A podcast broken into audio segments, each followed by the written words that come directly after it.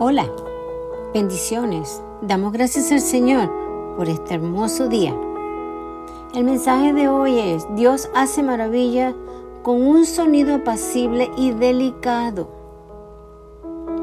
¿Cuántos de nosotros hemos escuchado muchas veces esa, esa voz audible que nos dice lo que está bien y lo que está mal?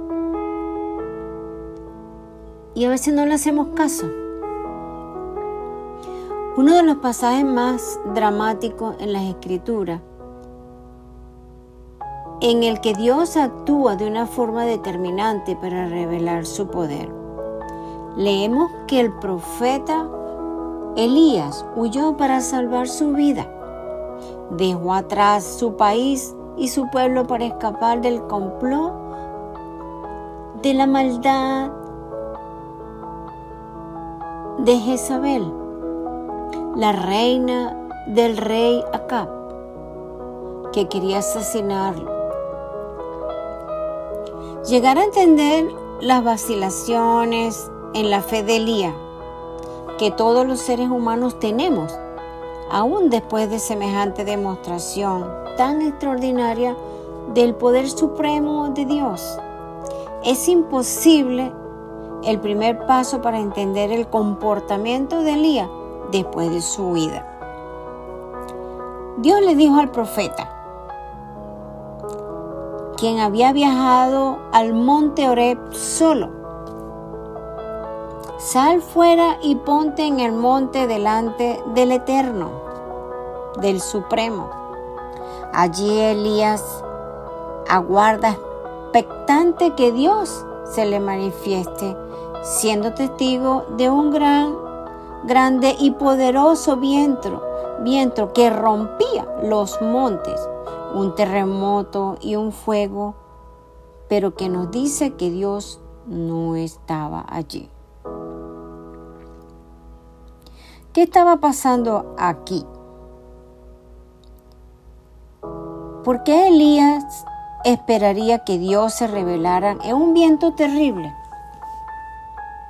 Y en un terremoto o en un fuego. ¿Qué podemos aprender de un silbo o sonido apacible y delicado? En el que finalmente el profeta escucha a Dios. La respuesta es clara y sencilla.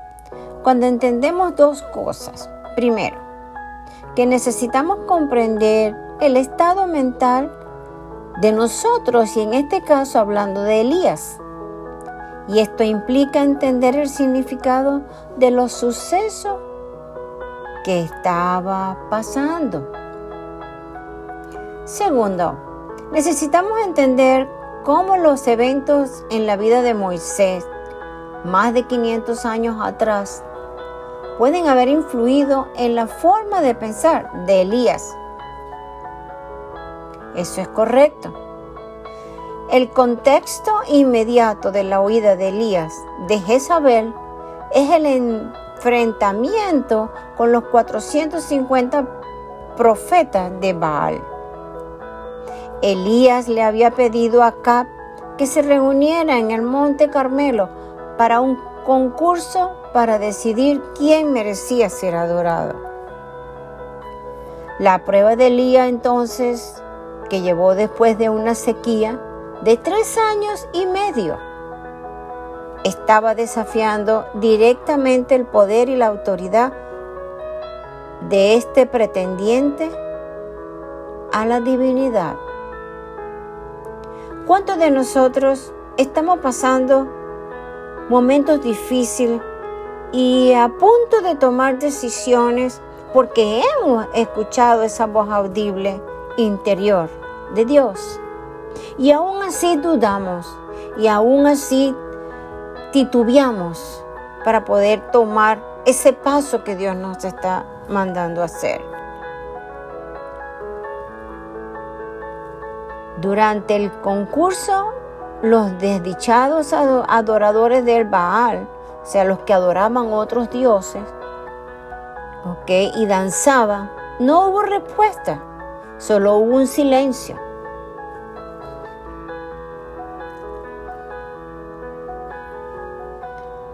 Por alguna razón Elías había desviado sus ojos al increíble poder de Dios y en lugar de ello permitió que un simple ser humano, aunque es cierto que era poderoso, malvado y peligroso, lo intimidara.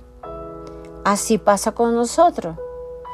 Dios nos da la revelación, Dios nos da la bendición, Dios nos da el sueño y nosotros vamos y queremos que otra persona nos afirme. Cuando Dios te da algo, solo la única persona que te puede afirmar y darte la respuesta es Él. Y recuerda, cuando el Señor nos da una revelación, un sueño y una bendición, es personal.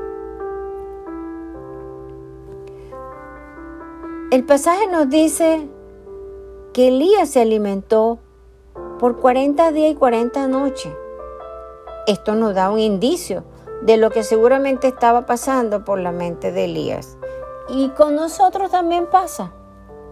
Pero cuando Dios te da esa bendición, Dios te da todo completo. Nunca Dios nos da y nos bendice con nada incompleto. Él da el sueño, la bendición y viene todo completo. Como le digo yo, el paquete completo. Eso es así.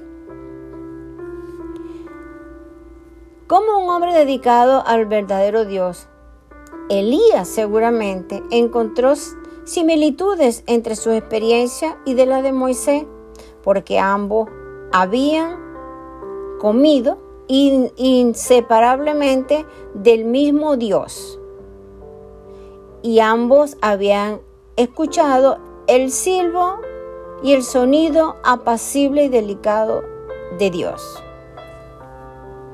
Qué tremendo es la palabra de Dios. Qué tremendo es cuando nosotros confiamos y creemos en un Dios infinito.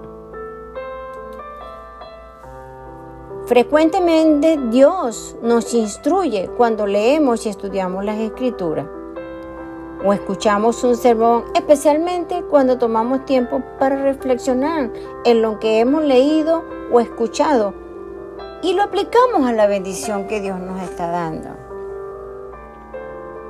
También esperamos que escuchemos el consejo de un hermano en Cristo o cualquier otra persona que aún no tiene mucho conocimiento de lo que significa el caminar con Dios.